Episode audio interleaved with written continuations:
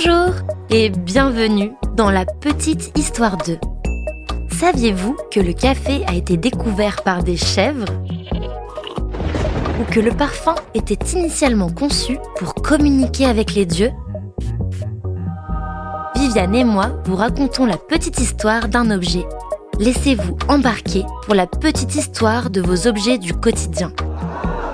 Dès le 19 juin, découvrez notre tout nouveau podcast La Petite Histoire 2, disponible sur toutes les plateformes deux fois par semaine.